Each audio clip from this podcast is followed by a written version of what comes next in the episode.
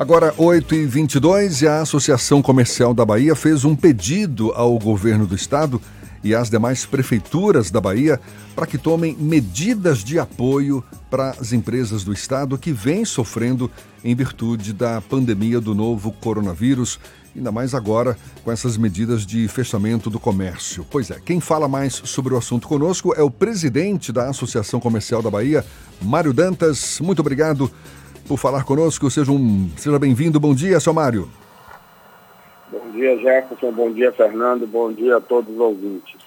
Que medidas de apoio, que medidas de apoio seriam essas? Na, nós estamos falando com todos os setores da economia, Jefferson Fernando, formulando as eh, medidas que podem ser importantes para que as empresas vençam esse momento atual. E, na verdade, não só as empresas, mas principalmente os profissionais liberais, os autônomos. Esses, efetivamente, estão sofrendo mais nessa crise. A gente tem um entendimento, Fernando, que a capacidade de contribuir maior nesse momento, ela é do governo federal. A capacidade fiscal das prefeituras, a capacidade fiscal dos governos do Estado, ela é menor. A, a União, ela, graças a Deus, anunciou, a gente tem ouvido aí que Paulo Guedes está falando, que vai é, liberar 600 bilhões para injetar na economia para ajudar a sociedade, ajudar o Brasil a vencer esse momento de crise. Vamos lembrar aqui que quase toda a economia que foi feita um processo de reforma da Previdência em quase 10 anos. Lembra que se falava de um trilhão, que Paulo Guedes falava de um trilhão da, da reforma da é, Previdência? É, é, isso tem, essa economia é para 10 anos, ela chegou aí próximo dos 900 bilhões, 850 bilhões de economia fiscal pela reforma da Previdência. E hoje o ministro fala em liberar 600 bilhões para a economia, que é uma notícia que realmente recebemos com muito otimismo, porque realmente esses recursos vão ser necessários para amenizar os efeitos econômicos dessa crise. Mário Dantas, que é o presidente da Associação Comercial da Bahia, está conversando conosco. Quais instrumentos, quais ferramentas, por exemplo, a associação também já pode estar tá colocando em prática para servir de, de intermediária entre os empresários pequenos, micro, enfim, o, o setor produtivo aqui do Estado, com essas prefeituras, com o próprio governo do Estado? No que se refere a pagamento de impostos, é, é uma grande preocupação. Hoje existe a, a conversa de que os impostos vão ser é, postergados, de que os próprios poderes públicos devem facilitar o pagamento. O que, que tem de concreto nesse sentido até agora? Nós estamos formatando exatamente essas proposições. Nós estamos trabalhando com seis capítulos. Um capítulo que é da, das relações trabalhistas, da manutenção do emprego, um segundo capítulo que é da gestão de caixa e geração de novas linhas de crédito, um capítulo que fala das relações contratuais, seus contratos de aluguel, seus contratos com fornecedores, contratos com clientes, como você pode fazer essa repactuação de forma responsável. Um quarto capítulo que é exatamente das ações governamentais, desde a prorrogação da entrega de obrigações acessórias, que é a entrega daqueles documentos que você precisa estar com seus funcionários da área financeira, da área contábil, dentro do seu escritório para estarem gerando estes formulários e entregando dentro do prazo, até ações mais efetivas do ponto de vista de injeção de recursos na economia, como parece que já vai começar a acontecer com a aprovação da, eh, dos recursos que vão ser doados à população.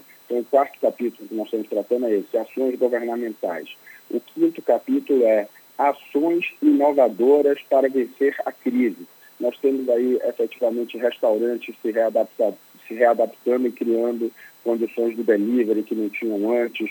Nós temos aí uma série de situações que você está fazendo reuniões através uh, de recursos de internet, de aplicativos você está se adaptando para fazer home office. Então, a gente falar um pouco dessas ações inovadoras, compartilhar isso com o grande público para que a gente possa usar essas ações inovadoras e possamos, com isso, vencer a crise.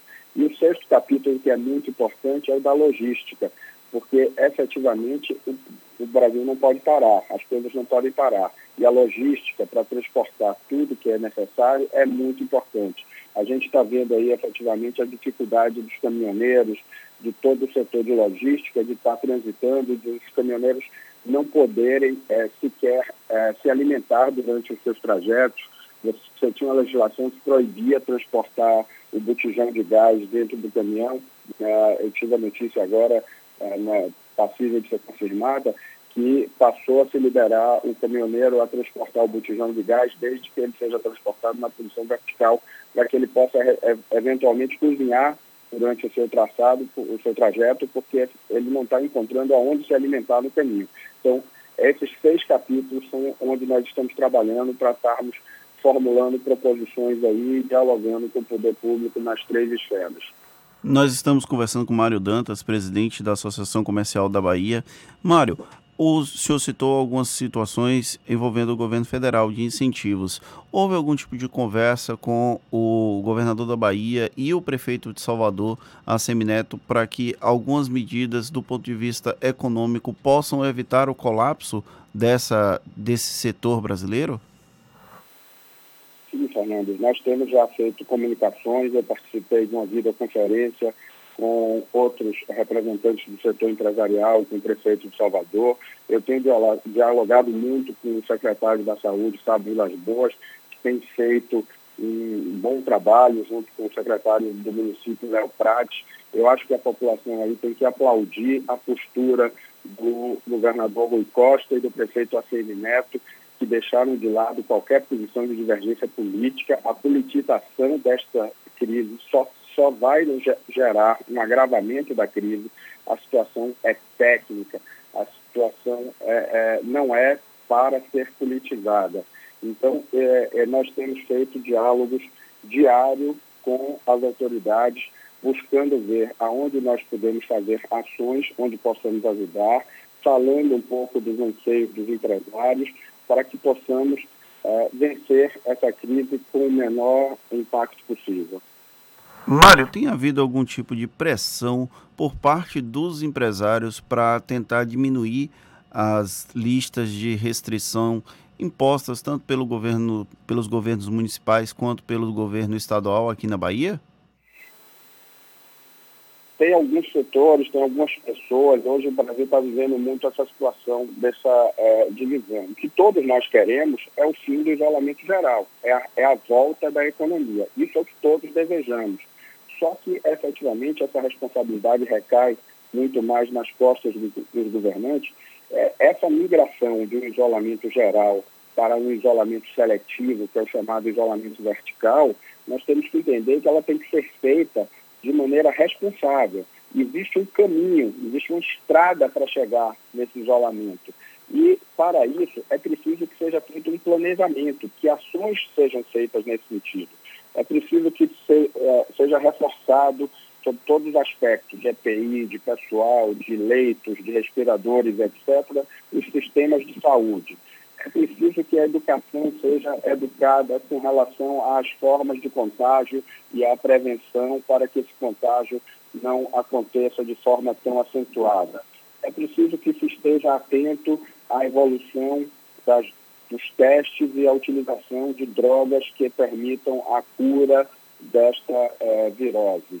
É preciso que a gente teste mais a população para que com isso possamos testar os infectados e, e identificar os, os, infectados e possamos assim isolá-los, que é o chamado isolamento vertical. Isolar os idosos e grupos de risco, uh, portadores de doenças crônicas, e isolar apenas os infectados para que dessa forma o restante da população possa trabalhar.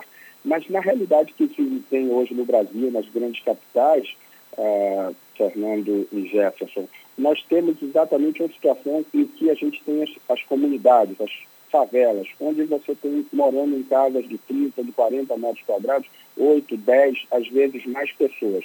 Como é que você pode isolar estes idosos sem que eles possam ser contaminados por seus familiares que vão à escola, que vão ao trabalho durante o dia e retornam à noite e usam o único banheiro que tem na casa. Então, uh, eu tenho ouvido falar de iniciativas de criar abrigos para esses idosos que não têm condição de ser isolados por suas famílias, permaneçam em segurança durante esse período de isolamento vertical, o que seria uma excelente sugestão. Já ouvi uma outra sugestão que seria os governos uh, hospedarem esses uh, idosos em hotéis, que já ajudaria também o setor hoteleiro a vencer esse momento de crise. Uma única ação já trabalharia em duas vertentes. Criar a condição necessária para o isolamento vertical, que é criar uma condição segura de isolar idosos em comunidades de baixa renda e ajudar o setor hoteleiro nesse sentido.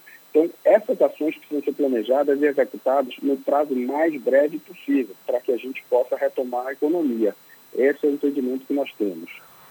Mário, essa, essa preocupação em relação à sobrevivência das empresas, por conta dessa crise que está assolando o sistema produtivo como um todo, é praticamente uma unanimidade entre os empresários, mas o senhor já identifica algum setor ou alguns setores que estejam sofrendo mais com essa crise? Então, sem dúvida, o setor do turismo, toda a parte que trabalha com turismo, toda a parte que trabalha com eventos, inclusive a, o setor de eventos, sem dúvida, vai sofrer por muito mais tempo. A gente não pode imaginar que vai ser permitido a realização de shows ou de uh, futebol com torcida durante alguns meses. Uh, efetivamente, as aglomerações vão ter que ser evitadas durante um, um período de tempo mais longo. Esses, esses setores serão mais atingidos sim. Já parece que já está muito evidente para todos que o problema deste vírus não é a sua letalidade, mas sim a facilidade e a velocidade com que o contágio acontece. E com isso, só para título de é, visualização, é, se nós pegarmos uma população como a população de Salvador, com cerca de 3 milhões de pessoas, nós tivermos uma é, contaminação de 10% dessa população. Teremos 300 mil infectados. Os estudos mostram que cerca de 5% dos infectados necessitam de terapia intensiva. 5% de 300 mil, nós estamos falando de 15 mil. E assim, nós temos hoje em Salvador, talvez não mais do que 1.500 leitos de terapia intensiva. O que é que você vai fazer com os outros 13.500 que vão necessitar de leitos de terapia intensiva? Por isso, precisamos ter um entendimento de que é, esse movimento responsável por parte das autoridades de criar o isolamento foi um remédio muito amargo, mas entendemos que foi um remédio necessário. E precisamos contribuir e ajudar os governos no sentido de fazerem um planejamento responsável para que possamos, de maneira segura, migrarmos de uma situação de isolamento maior para uma situação de isolamento menor, o chamado isolamento vertical, tão defendido por muitos. Mário, é natural que no momento como esse exista todo um empenho, um esforço no sentido de que hajam, haja mais é, medidas para minimizar o impacto dessa crise no setor produtivo. Agora, o senhor arriscaria uma previsão do tamanho desse estrago agora a médio, curto, médio prazo? Eu falo em quantidade de empresas que podem ser fechadas e, e também no que se refere ao desemprego, tamanho do desemprego que pode ocorrer no setor por conta dessa crise? Eu acho que nem eu, nem ninguém, Jefferson e Fernando e ouvintes da rádio, podem responder essa pergunta nesse momento, porque ela depende de tantas variáveis porque depende de quanto tempo esse isolamento vai gerar, de quão rápido essas drogas que curam, que evitariam a necessidade eh, da internação e da utilização da terapia intensiva. Quanto, quanto mais rápido essas drogas chegarem e estarem disponíveis no mercado, para que eh, não seja necessário a internação e o, a, a, utilização de terapia intensiva, mais rápido nós vamos sair dessa situação de isolamento, mais rápido a economia volta. Ah, nós, na Associação Comercial da Bahia e no LID Bahia, estamos focados em estudarmos, em sugerirmos, em vermos como podemos ajudar neste planejamento. Ah, ontem eu recebi aqui um material que foi do governo de Santa Catarina e isso já está acontecendo de certa forma. O prefeito ontem já criou condições para que estabelecimentos com menos de 200 metros quadrados possam estar abertos ah, de forma que não permitam aglomeração de pessoas enfim, tem todo um processo de planejamento que está sendo executado e que já está sendo pensado pelas autoridades. Tenho certeza que aqui na Bahia o governo estadual e a Prefeitura de Salvador e outras prefeituras estão trabalhando nisso para que a gente possa diminuir esse período de isolamento e, com isso, minimizar o tamanho dessa crise. Agora, essa situação não cabe achismos. Isso é uma questão científica, é uma questão médica, é uma questão de que existe especialistas em epidemiologia que podem assessorar. Se você olhar exemplos como a Inglaterra e como os Estados Unidos, que inicialmente pensaram em eh, não fazer nenhum tipo de isolamento, eh, estudos matemáticos, como do Imperial College Institute, mostraram lá às autoridades na Inglaterra que poderiam falecer de 250 mil até 500 mil pessoas. E no caso dos Estados Unidos, de 1 milhão, 1 milhão e 200, eu vi até número de cerca de 2 milhões de pessoas. E as autoridades naqueles países recuaram e efetivamente decretaram o isolamento por 15 dias. Existe uma vontade muito grande de todos, principalmente do setor empresarial, que está aí de mãos atadas, vendo suas receitas uh, absolutamente desaparecerem e vendo que ainda tem custos. Mas nós estamos aí buscando todas as soluções. O governo federal, o Paulo Guedes, está demonstrando que vai injetar recursos na economia para ajudar as empresas, ajudar os profissionais liberais, ajudar os autônomos a passarem por essa crise. Precisamos atuar de maneira responsável, porque eu acho que é, vida é o que existe de mais importante, Jefferson e Fernando. A gente, quando a gente sai da estatística e falar assim, ah, a mortalidade, a, a letalidade é de cerca de 2,6 mas quando é um pai nosso, quando é uma mãe nossa, quando é uma, uma pessoa querida nossa, realmente essa estatística se abstrai e a gente perde tudo que a gente tem de, que a gente mais ama. Então a gente tem que ter é, muita responsabilidade nesse momento e procurar os caminhos é, se assessorando e buscando o, diálogo com os especialistas. Acho que nesse momento não cabe, não cabe achismo, cabe buscar a informação correta. Mário, uma série de empresários divulgaram iniciativas para ajudar o poder público nesse processo de lidar com a crise. Você tem acompanhado essas iniciativas? De que forma o empresariado pode ajudar no combate à crise do coronavírus? Exatamente. Nós temos uma situação que a gente está, é, na Associação Comercial da Bahia, testando, lançando uma campanha de que é, testar para poder a economia voltar. Então, quanto mais pudermos testar a população e identificarmos os infectados, nós poderemos isolar os infectados e mais rápido partir para esse isolamento vertical. Agora, nós temos a situação que é efetivamente a, a criação também das condições laboratoriais para que esses testes sejam feitos em larga escala. O teste que estava disponível no mercado era o teste molecular, que, testa, que testa o PCR, que identifica o vírus. Esse teste exige uma máquina e ele não tem, é, uma, o Brasil não tem uma capacidade de fazer esses testes em larga escala. A Anvisa está homologando, desde o sábado passado, homologou os primeiros, chamados testes rápidos. São os testes sorológicos, que testam o IgG e o IgM da população, testam a presença do anticorpo na população. E esse teste tem um risco maior ou menor de dar um falso negativo. Falso negativo numa situação como essa é muito perigoso, porque se você se a, se a intenção é exatamente testar para que os infectados saiam do convívio, um indivíduo que teste de negativo, ele volta ao convívio de forma inclusive mais intensa, contagiando os outros. Então, uh, os, esses testes estão sendo aprimorados, a capacidade laboratorial em todo o Brasil está sendo aumentada. É, nós temos aí visto aí doações de grandes empresas, como a Petrobras, que doou 600 mil kits de testes, e a, os governos estão se mobilizando para testar a população. É, é, é, a gente falou de uma figura de imagem, para que as pessoas entendam que a gente, o vírus é o nosso inimigo. É, e a gente está procurando esse inimigo no escuro. Testar é exatamente acender a luz, para a gente identificar onde o vírus está e isolar o vírus durante o período de é, contaminação para que ele não possa contaminar outras pessoas. Mário Dantas, presidente da Associação Comercial da Bahia, também do LID, que é um grupo de líderes empresariais, conversando conosco. Certamente é o desejo de todos nós para que essa crise seja superada o quanto antes. Muito obrigado pela sua disponibilidade. Um bom dia para o senhor. Obrigado. Jefferson. Obrigado, Fernando. Uma mensagem de otimismo, uma mensagem positiva.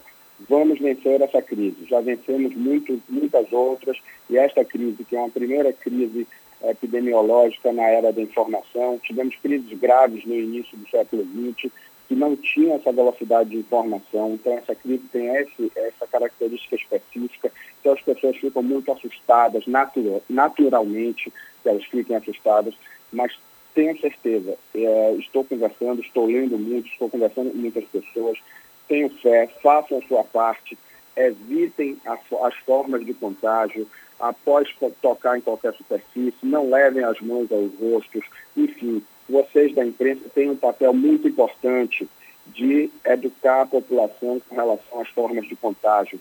Vamos repetir, vamos repetir, vamos, vamos repetir a forma de contágio para que a população esteja o mais educada possível e que a gente consiga efetivamente fazer o movimento de achatamento da curva de contágio, que é o grande problema dessa virose, que é efetivamente a possibilidade dela colapsar os sistemas de saúde pelo mundo inteiro.